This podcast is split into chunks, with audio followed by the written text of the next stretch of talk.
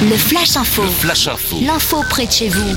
Bonjour à tous, Menton Actu, ce qu'il ne fallait pas rater aujourd'hui, les informations en audio du bassin mentonais sur Radio Topside. Depuis le 10 avril, de drôles de petites cagettes colorées ont poussé dans les jardins BioVS. Il s'agit des 60 mini-jardins créés par les enfants mentonnais dans le cadre du concours organisé chaque année par le service des parcs et jardins de la ville de Menton, avec la participation des écoles maternelles et élémentaires, des centres péri et extrascolaires crèche et même l'Institut médico-éducatif Barrican-Alphand. Ce sont plus de 1500 enfants âgés de 3 mois à 11 ans qui se sont mobilisés afin d'offrir le plus beau des jardins au public.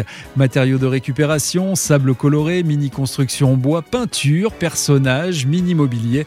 Chaque groupe a rivalisé d'ingéniosité et de créativité. Le choix fut difficile et les votes serrés. Le vote public a comptabilisé pas moins de 2655 bulletins en 4 jours de scrutin, tandis que le jury technique composé d'agents et d'élus de la ville et de la communauté de la Riviera française tentaient tant bien que mal de départager les créations plus originales et pointues les unes que les autres. Roulement de tambour, le classement final est disponible sur la page Facebook et le site mentoninfo.fr.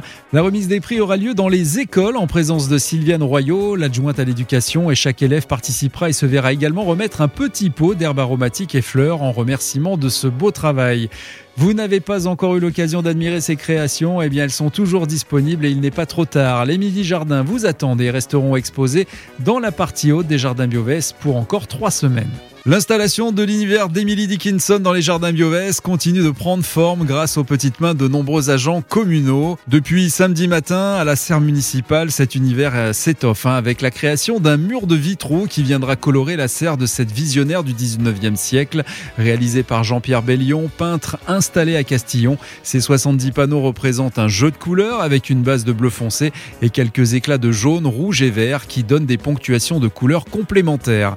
Ces vitraux sont disposés selon la vision de Raluca Marie Anéa, qui est auteur euh, de Retirement aux éditions 1, un recueil de poèmes illustrés par les clichés de vitraux créés par le maître verrier Gabriel Loire pour l'église du Souvenir, édifiée à Berlin et qui sont à l'origine des panneaux réalisés pour la serre d'Emily Dickinson. La poétesse est assistée dans ce travail d'assemblage par le peintre verrier castillonnais François Osbourg, éditeur des éditions 1, et Axel Chantreau, stagiaire de Jean-Pierre Bellion. L'occasion pour Sandra Père, notre première adjointe, et de Franck Roturier, responsable du service des parcs et jardins à l'origine du projet Emily Dickinson, d'assister à la naissance de ce petit joyau, une petite merveille qui d'ici quelques jours sera à admirer dans les jardins Biovès. Radio Topside, la première web radio de la Côte d'Azur, votre radio de proximité à Menton. Plongez au cœur de la musique